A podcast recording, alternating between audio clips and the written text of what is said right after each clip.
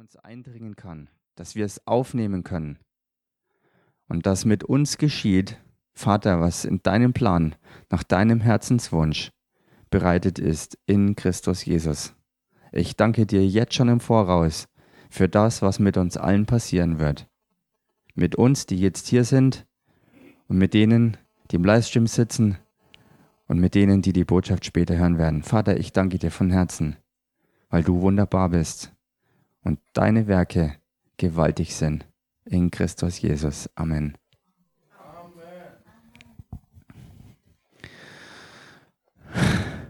Passend zu dem, was jetzt vorausgegangen ist, geht es weiter im Dienst der Hilfeleistung.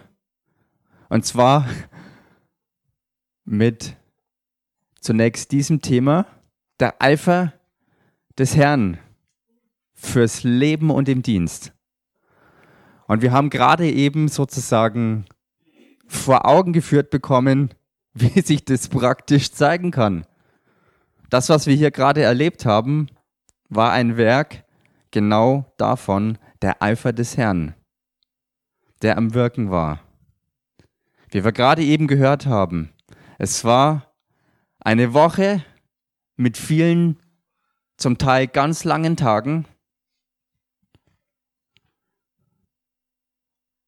Und schlagartig, weil diese Entschlossenheit da war, jetzt hier zu diesem Lehrabend noch in die Gegenwart des Herrn zu treten, nicht nur im Gebet, sondern auch praktisch im Lobpreis. Und die Salbung des Herrn hat sich spürbar breit gemacht und die Atmosphäre hat sich schlagartig verändert. Kraft und Freude und Frieden haben sich breit gemacht. Stärke war da, wo vorher vielleicht nichts da war. Wer hat es miterlebt?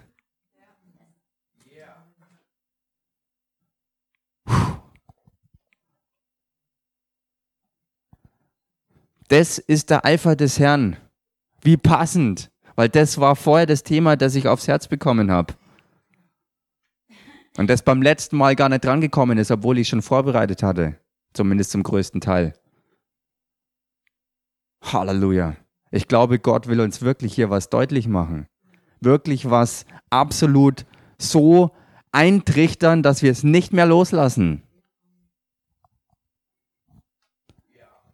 Dass es nicht ein altmodisches deutsches Wort ist, der Eifer des Herrn, sondern dass es was ganz lebenspraktisches für uns ist und für die, mit denen wir in Kontakt kommen sollen, für denen wir vorbereitet sind zur Begegnung.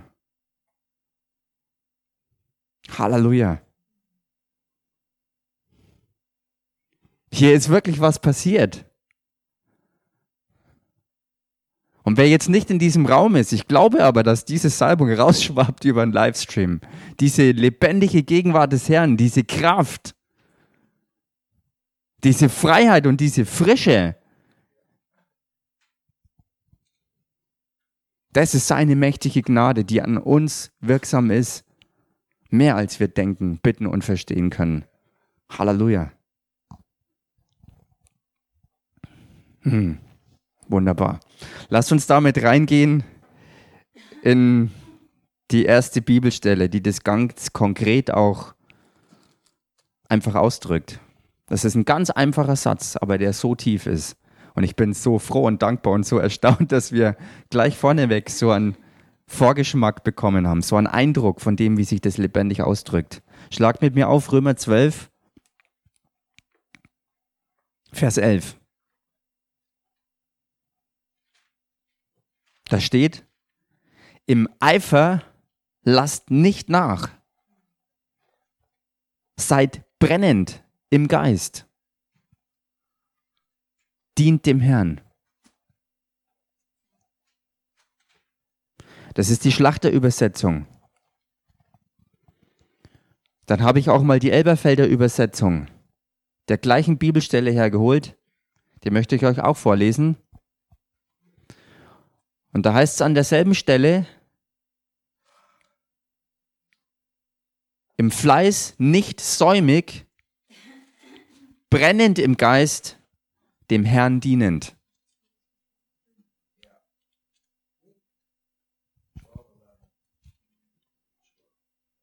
Also hier ist das Wort Eifer mit Fleiß übersetzt worden. Und das, was wir hier vorhin erlebt haben, ist ein Ergebnis von diesem Eifer des Herrn, von diesem Fleiß, mit dem wir uns verbinden können. Denn wenn nicht schon so viel dem vorausgegangen wäre, was in Apostel Mark steckt, was in Helen steckt, was in Bruder Joe steckt, was in Nigel steckt, was in den Leuten steckt, die Woche für Woche zusammenkommen und üben und trainieren, dann hätten wir das auch nicht erlebt, was wir gerade vorhin erlebt haben. Wo was Wunderbares passiert ist, wo sich wirklich Geistkraft durchgesetzt hat, durchs Natürliche, durch das Spielen, durch das Singen, durch das Zusammenkommen, durch das Dienen dem Herrn.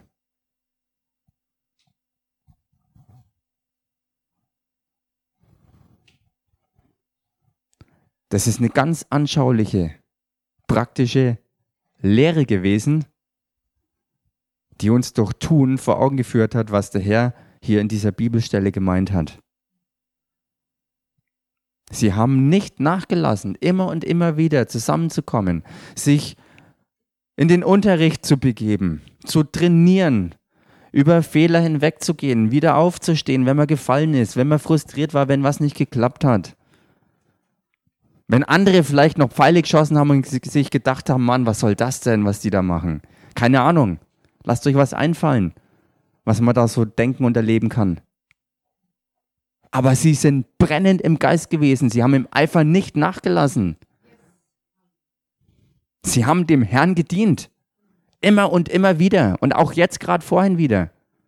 Halleluja. Und das hat uns allen geholfen, oder nicht? Also mir hat's geholfen. Mir hat's echt geholfen. Noch tiefer reinzukommen in, in, in die Gegenwart des Herrn, in das, was er sagt, in das, was er tut, um dran zu sein, um mitgehen zu können.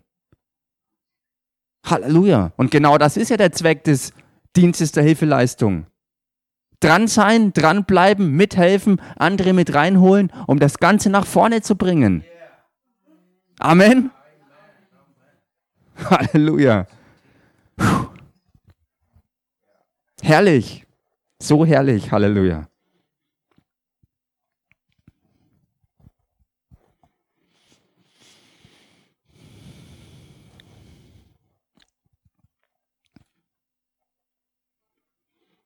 Hm. Lasst uns schnell mal rüber wechseln in den zweiten Korintherbrief.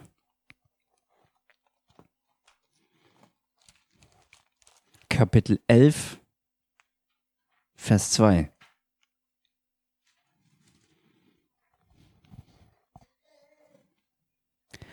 Da hat Paulus geschrieben, denn ich eifere um euch mit göttlichem Eifer.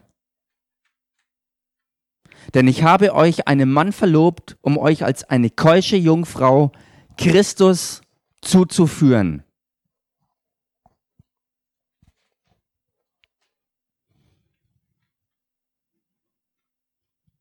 Genau das passiert. Genau das soll passieren.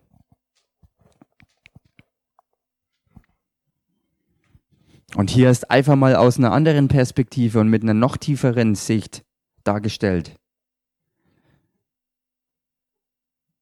Paulus, ein natürlicher Mensch, schreibt, ich eifere um euch. Aber er ist nicht fleischlich unterwegs, menschlich, sondern er schreibt mit göttlichem Eifer. Und wenn man die Schriften kennt, dann weiß man, dass das die Wahrheit ist. Er hat aus dem Geist Gottes heraus Dinge getan, die kein normaler Mensch je überhaupt in Erwägung ziehen würde, geschweige denn durchzuhalten bis ans Lebensende. Halleluja. Ein heiliger Eifer ein Feuer, ein Brennen. dem Herrn immer dienend, für diese eine heilige Sache, dass wir als die Glaubenden dem Christus zugeführt werden, wir zusammengenommen als eine keusche Jungfrau, eine reine Jungfrau, makellos und rein, für diesen Zweck, für den Jesus selbst ja gekommen ist, für den er sich hingegeben hat, um genau das zu ernten. Halleluja. Uns alle in Reinform. Halleluja.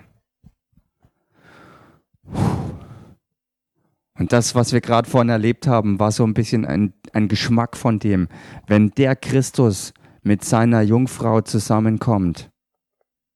Halleluja.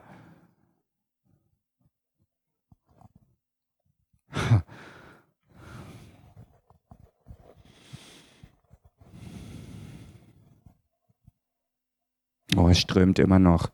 Das ist so herrlich. Und genau dafür sollen wir nicht säumig sein, im Fleiß nicht nachlassen, brennend sein im Geist. Und dieses Wort brennend ist eigentlich eine Verdoppelung, denn dieses Wort brennend meint eigentlich nichts anderes wie eifrig sein. Im Fleiß bezieht sich vom normalen Wortgebrauch her mehr aufs Natürliche. Fleißig sein, tun, machen, anpacken, dranbleiben und dann gleich hinterher brennen im Geist. Ist nichts anderes. Nur eben im Geist.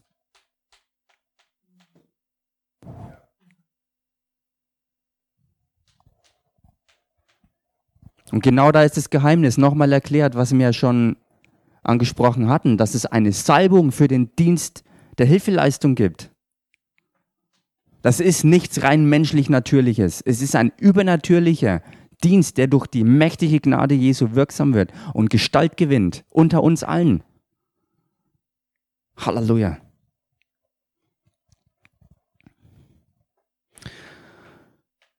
Und lasst uns damit reingehen in eine auch sehr bekannte Stelle, aber lasst es uns mal unter dem Aspekt anschauen, was wir gerade eben besprochen hatten. Schlagt mal mit mir auf Jesaja 9.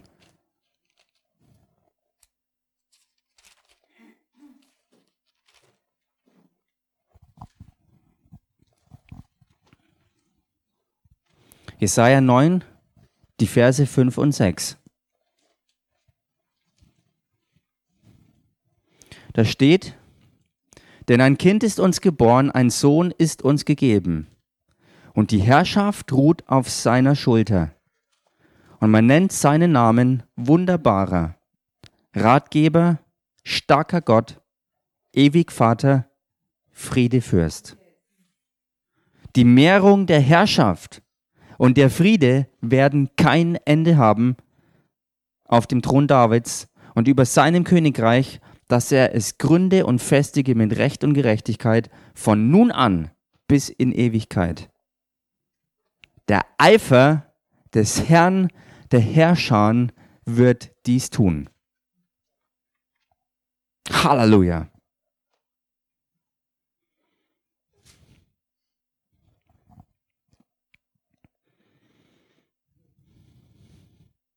Und die Verknüpfung, die ich hier aufzeigen will, ist, der Punkt, der zweimal vorkommt, nämlich die Herrschaft. Der Eifer des Herrn der Herrscher wird das tun, was hier aufgezählt ist. Und was ist es? Es ist zweimal erwähnt, die Herrschaft. Zum einen ruht sie auf seiner Schulter und zum anderen wird sie gemehrt und im Schlepptau der Friede. Wo Christus die Herrschaft bekommt, wo er sie mehr und mehr bekommt, praktisch, im Sichtbaren, auf Erden, dann nimmt auch gleichzeitig der Friede zu.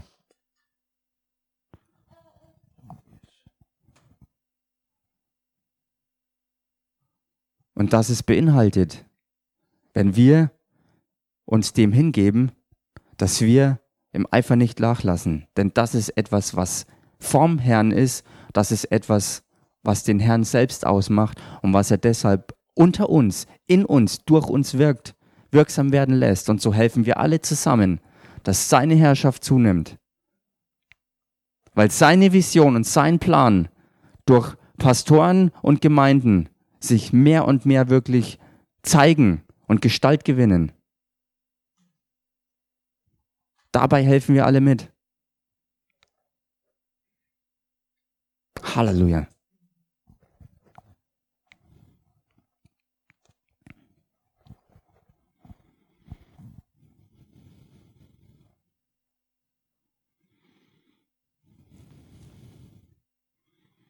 Der Eifer des Herrn, der Herrscher, wird dies tun.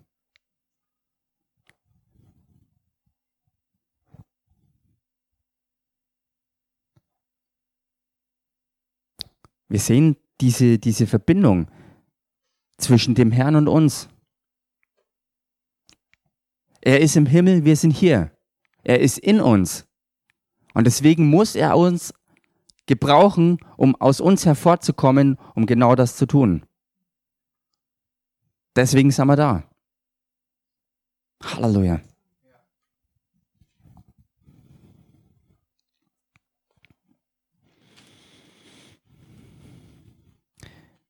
Geht mit mir weiter mal in Jakobus Kapitel 4.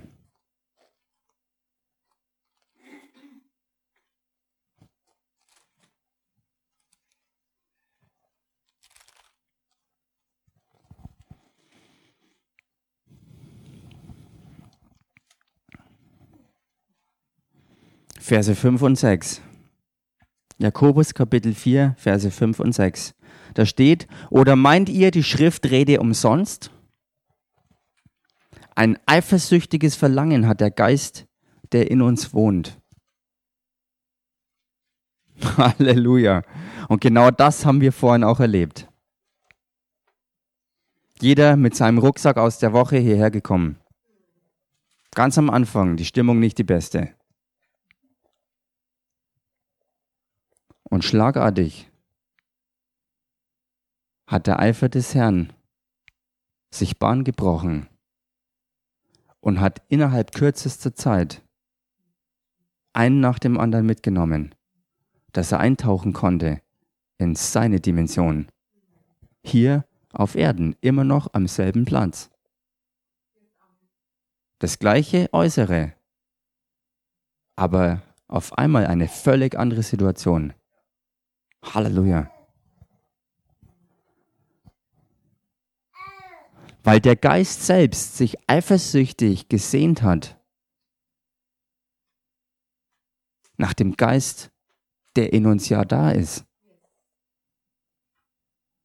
Und er hat angeklopft. Und so wie wir die Tür geöffnet haben und uns auf den Weg gemacht haben, ihm zu begegnen, in diese Gemeinschaft reinzutreten, hat sich dieses mächtige Werk auf einmal gezeigt. Wir alle zusammen.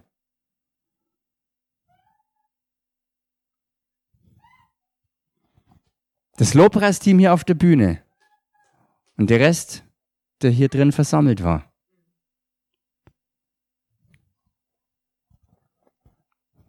Und es hat Bahn gebrochen, nicht nur für diese Botschaft, sondern für das, was nach mir kommt und für den Rest der Woche, was vor uns liegt.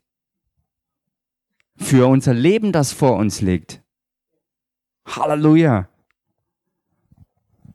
Was für eine Hilfeleistung von denen, die sich da reingegeben haben, um zu üben, zu trainieren, nicht müde zu werden, das Gute zu tun, das zu nehmen, mit dem sie vom Herrn anvertraut wurden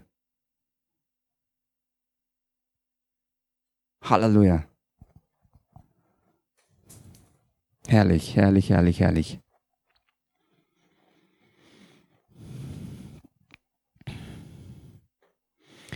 Es gibt verschiedene Stellen noch zum Thema des Eifers des Herrn. Den möchte ich jetzt aber nur noch kurz anreißen aus Zeitgründen. Aber ich denke, wir haben den Kern ergriffen, wir haben den Kern gesehen.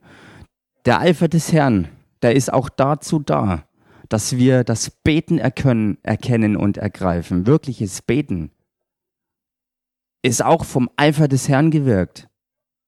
Kein bla bla bla oder Pflichtprogramm, sondern etwas, was vom Herrn her, von seinem Eifer angezündet wird in unserem Innern durch den Geist, der drängt, dass die Werke des Herrn getan werden, dass der Plan in Christus zustande kommt.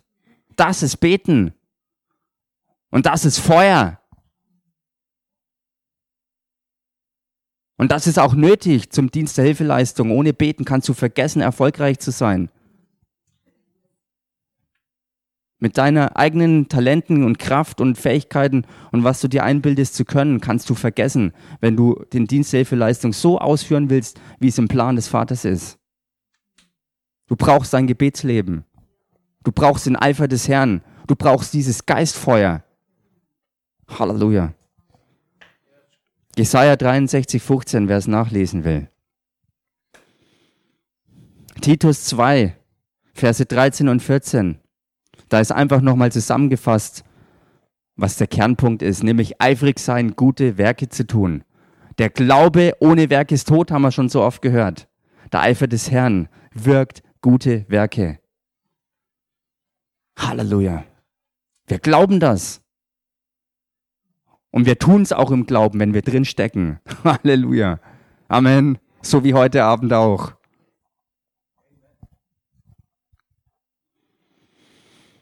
Und dann noch Offenbarung 3,19. Eifrig sein, Buße zu tun.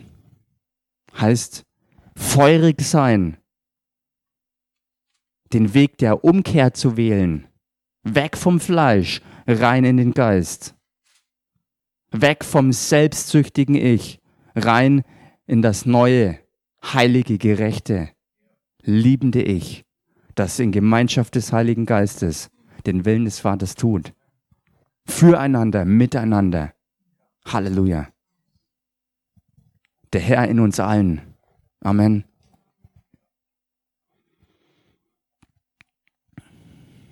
Und dann zu guter Letzt der Eifer, dieser Eifer, also nicht blindes Rödeln, sondern dieser heilige Eifer des Herrn ist eine Haltung des niemals Aufgebens.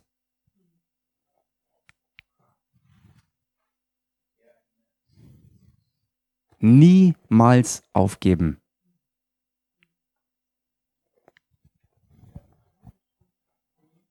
Und genau das steckt da drin was wir im Jesaja gelesen haben.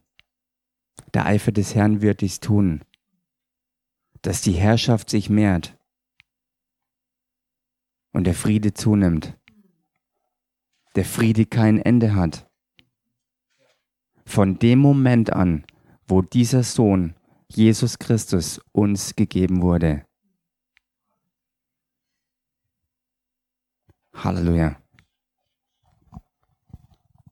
Und wir leben jetzt am Ende dieses Zeitalters, das durch ihn eigentlich den Start gefunden hat. Das Neue Testament, der neue Bund, die Gemeinde Jesu. Halleluja.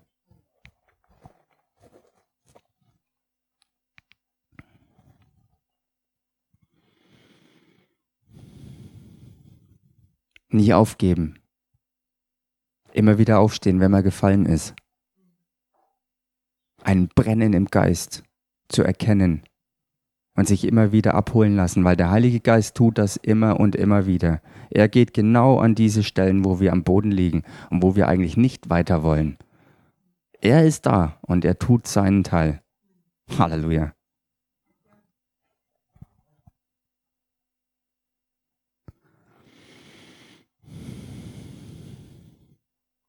Er befähigt uns auch, die Umkehr zu kriegen, den Weg einzuschlagen, der vom Vater bestimmt ist, die Werke zu tun, die in Christus bereitet sind, zu denen wir auch geschaffen sind. Halleluja. Er macht uns die Augen auf. Er gibt uns das Wort. Er teilt aus, dass das Gestalt gewinnen kann. Halleluja.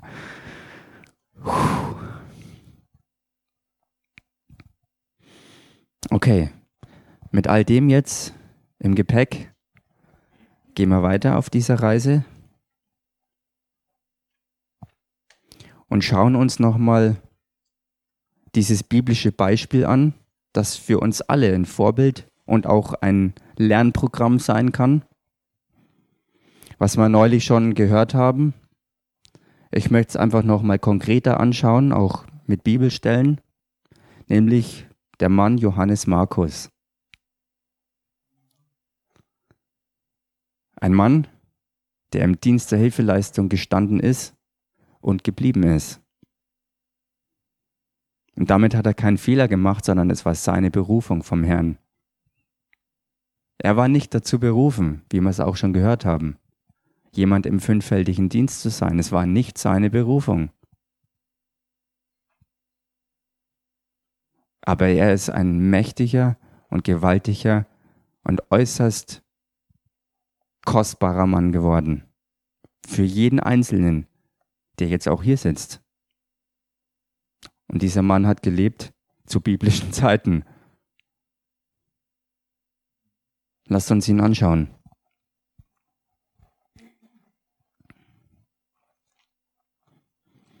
Blättert mal rein, Apostelgeschichte 12, 12, weil da kommt er zum ersten Mal vor.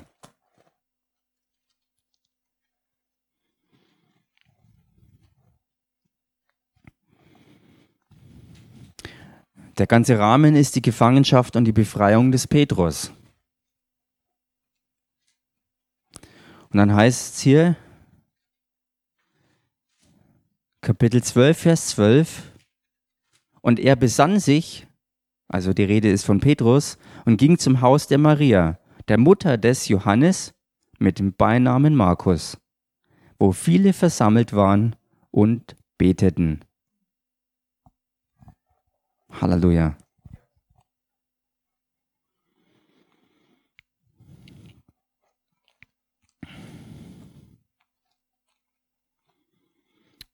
Geht dann mal mit mir rein in den Kolosser 4, Vers 10.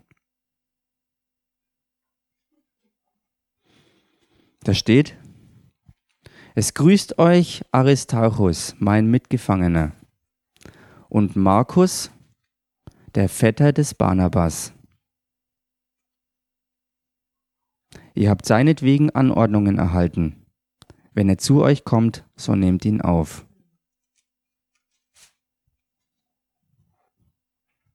Also die Verbindung zu Barnabas. Haben wir ja schon gehört. Sie waren zusammen unterwegs auf Zypern. Halleluja.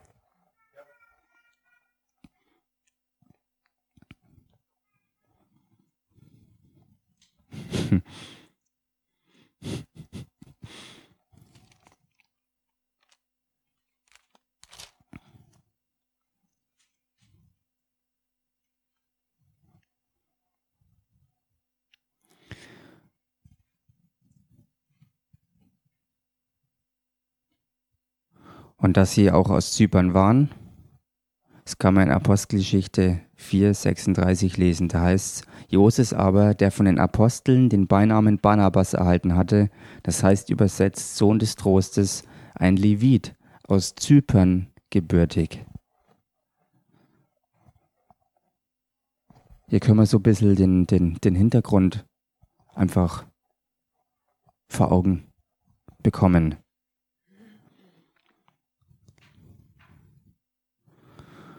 Und er ist ein Mann gewesen, Johannes Markus, der mit zwei ganz großen bekannten Leuten dienstlich Verbindung hatte. Lasst uns das erste Mal anschauen, Apostelgeschichte 12, 25.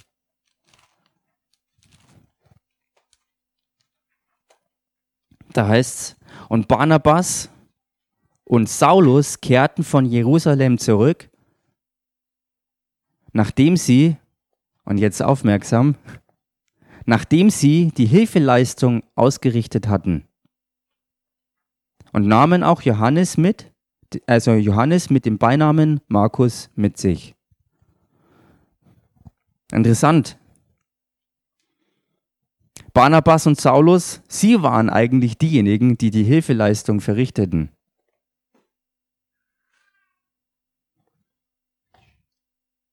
Und dann, auf der Rückreise, nach getanem Dienst, nehmen sie Johannes Markus mit. Und wir können dann lesen,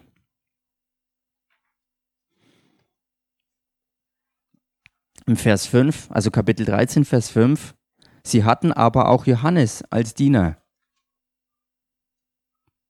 Also hier sehen wir, dass dieser Mann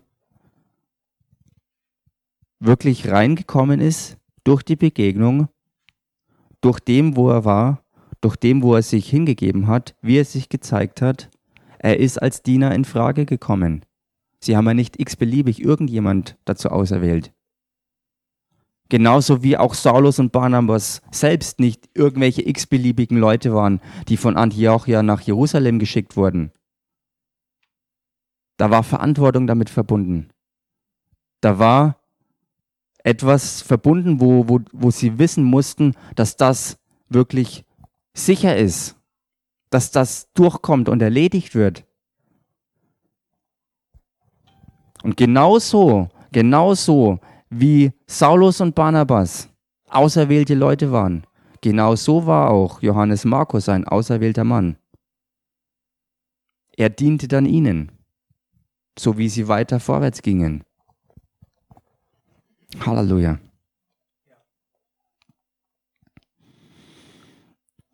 Und dann schaut mit mir rein in 1. Petrus 5, 13.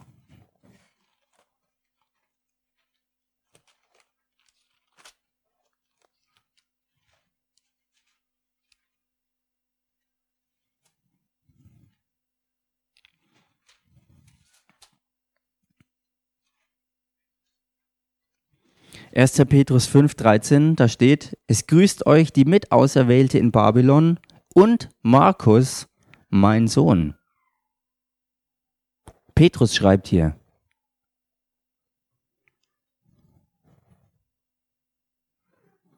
Also offensichtlich ist Johannes Markus durch Petrus wirklich zu einem Gläubigen geworden.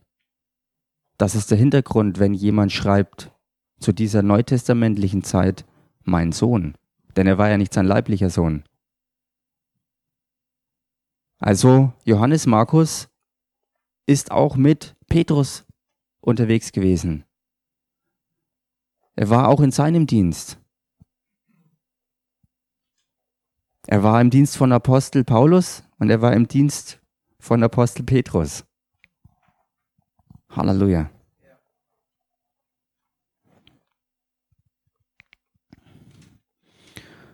Und dann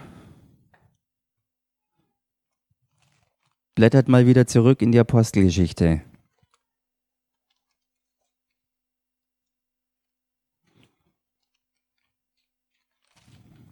Kapitel 13, Vers 13. Paulus und seine Gefährten aber fuhren von Paphos ab und kamen nach Perge in Pamphylien. Johannes trennte sich jedoch von ihnen und kehrte nach Jerusalem zurück.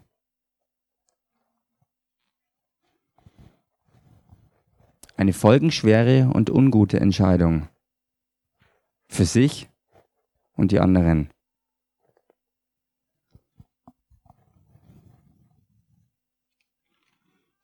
Und warum? Werden wir gleich sehen. Werden wir uns daran erinnern, was wir heute schon gehört haben.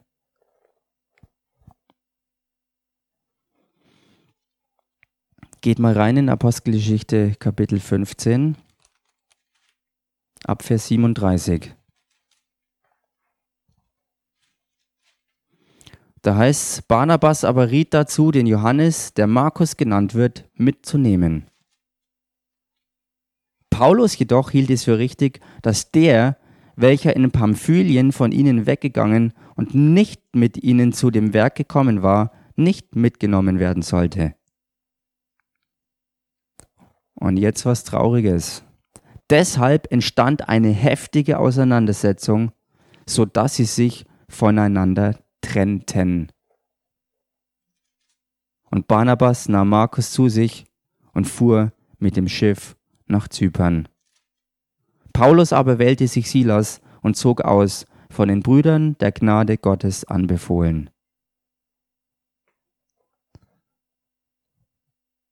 Und warum habe ich gesagt, dass es eine folgenschwere Entscheidung war, die Johannes Markus getroffen hat, sich zu trennen, als er von Zypern aus ans Festland gekommen war.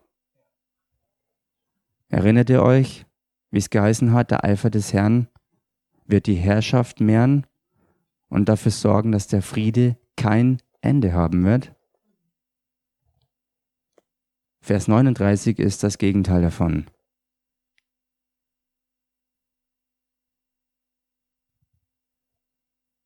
Eine heftige Auseinandersetzung mit dem Endergebnis von Trennung. Gesalbter Leute Gottes, beauftragt, das Werk des Herrn zu tun. Ich glaube, dass das, was dann im Schlepptau weitergegangen ist, sozusagen das, was übrig geblieben ist, mit dem der Herr einfach das Beste aus der Situation noch rausgeholt hat, aber nicht der Plan, den er ursprünglich hatte.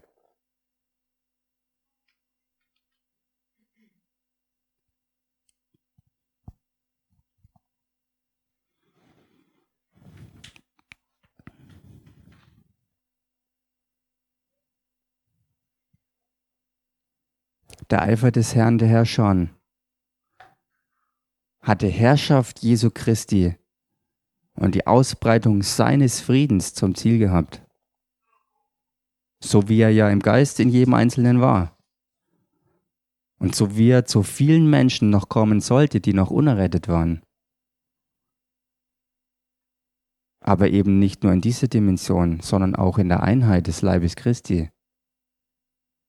Und genau an diesem Punkt hat diese Entscheidung dieses Ziel torpediert. Leider. Und es ist uns gegeben, wie die Schriften ja auch sagen, zum Vorbild und zum Lernen. Dass wir uns genau überlegen, was wir tun. Aus welchen Gründen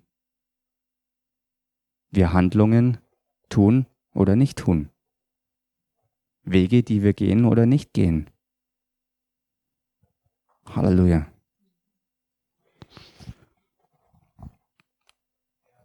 Und dann das Positive, und deswegen ist das ein geniales Beispiel für uns alle, wo wir lernen können, wo wir, wo wir auch die Barmherzigkeit und die mächtige Gnade des Herrn erkennen können. Dieser Tiefpunkt war nicht das Ende. Halleluja. Genauso wie beim Petrus es nicht das Ende war, dass er Jesus dreimal verraten hat. Verleugnet hat, meine ich. Schlag damit auf mal 2. Timotheus 4, Vers 11.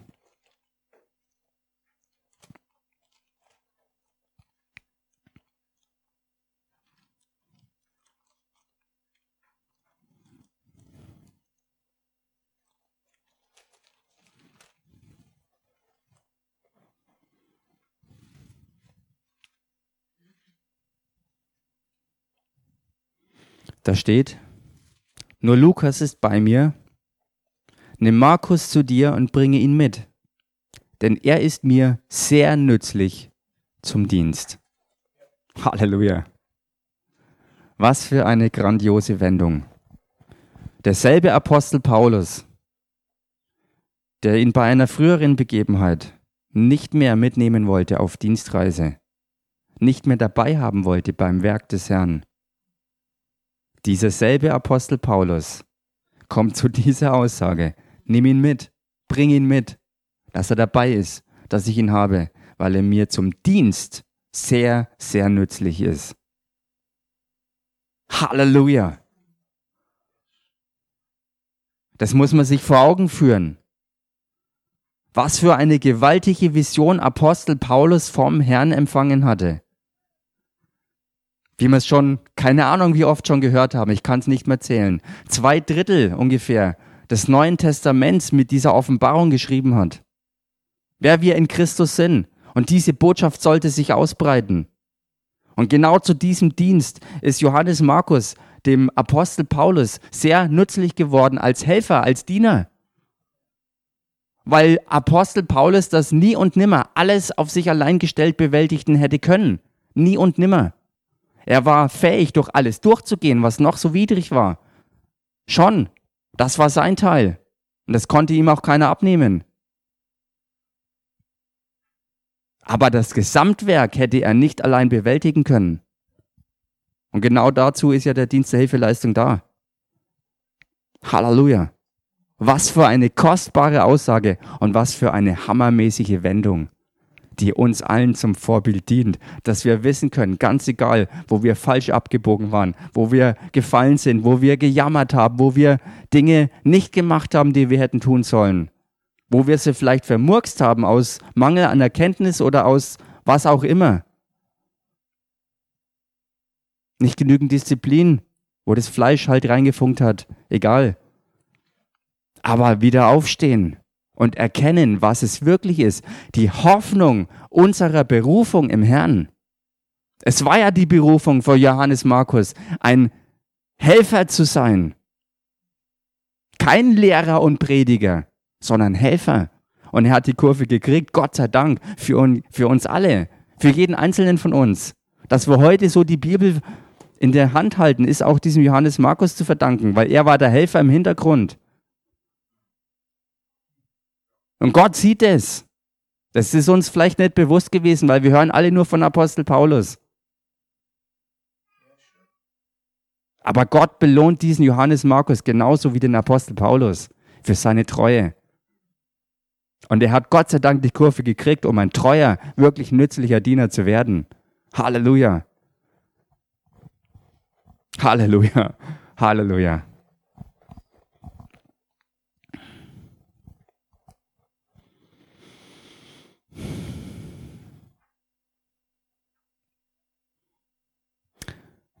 Und dann gibt es noch ganz praktische Beispiele aus der Bibel, Altes wie Neues Testament. Die Einführung des Dienstes der Hilfeleistung, das kann man im vierten Buch Mose nachlesen. Kapitel 11, die Verse 10 bis 17, wo diese 70 Männer von Mose ausgesucht wurden aus den Ältesten der Israeliten. Auch wieder interessant, die Zahl 70 hier. Jesus hat später auch 70 Leute ausgesandt. Halleluja. Weil es nicht alles alleine tun konnte. Und das ist der nächste Punkt. Die Jünger im Leben Jesu im Neuen Testament. Matthäus 10, Verse 5 bis 8, da ist das, da ist die Aussendung der, der Zwölf am Anfang.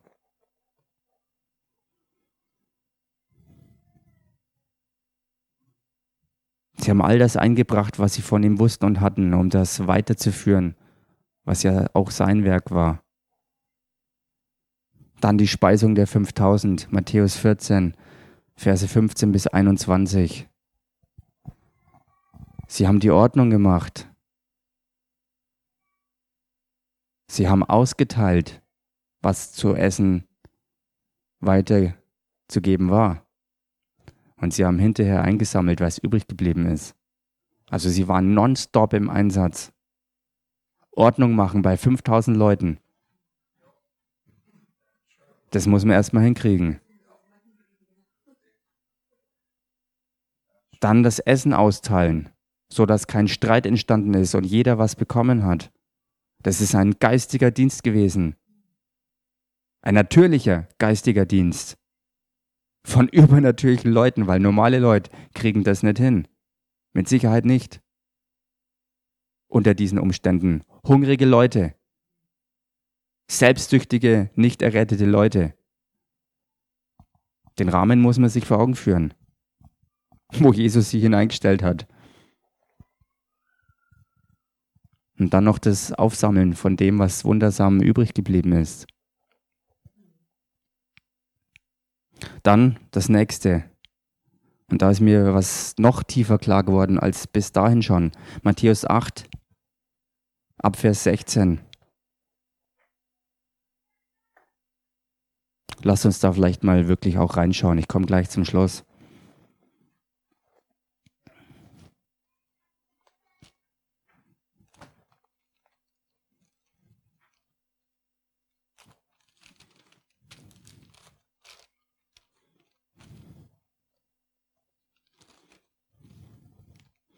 Ab Vers 16, da heißt es, als es aber Abend geworden war, brachten sie, und jetzt aufpassen, viele Besessene zu ihm.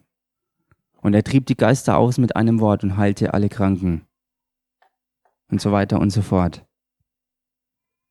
Als aber Jesus die große Volksmenge um sich sah, befahl er, ans jenseitige Ufer zu fahren. Und dann kommt die Situation, dass der Sturm aufkommt. Er aber schlief. Warum hat er geschlafen? Wir haben schon so oft gehört, weil er aus der Gnade gezogen hat und weil er im Frieden Gottes war. Ja, das ist die eine Seite. Die andere Seite war aber auch, die Jünger mussten rudern, weil er keine Kraft mehr hatte vom Dienen. Er war müde. Er war wirklich so müde, dass er selbst im Sturm noch geschlafen hat. Er war fertig und er brauchte die Hilfe seiner Jünger. Das ist tief. Und das ist ein Paradebeispiel für den Dienst der Hilfeleistung. Weil die Vision Gottes durch gesalbte Männer Gottes, Frauen Gottes, die eine Vision haben vom Herrn, ist, dass sie das Wort austeilen, den Leib Christi zurüsten und dafür wirklich auch viel Zeit im Gebet verwenden, um wirklich vom Herrn zu hören, vom Herrn zu sehen und Kraft zu haben von ihm, das auch weiterzugeben. Und wenn da keine Zeit dafür ist, dann kann das Werk des Herrn auch nicht so vorwärts gehen, wie er es geplant hat. Jesus war müde, die anderen mussten rudern. Sonst wären sie nicht ans andere Ufer rübergekommen, so wie er gesagt hat, lasst uns rüberfahren. Er musste schlafen, er konnte nicht mehr. Aber dass er im Frieden war, sieht man ja daran, als er aufgeweckt wird und er den Sturm sieht. Er war völlig cool. Er war total cool, wo die anderen in Todesangst waren. Halleluja. Aber sie haben geholfen, dass das, was am anderen Ufer weitergehen sollte, was Jesus wusste, dass das zustande kommt. Der, Ge der Gerasener hat auf der anderen Seite gewartet. Halleluja. Der auch den Sturm geschickt hat.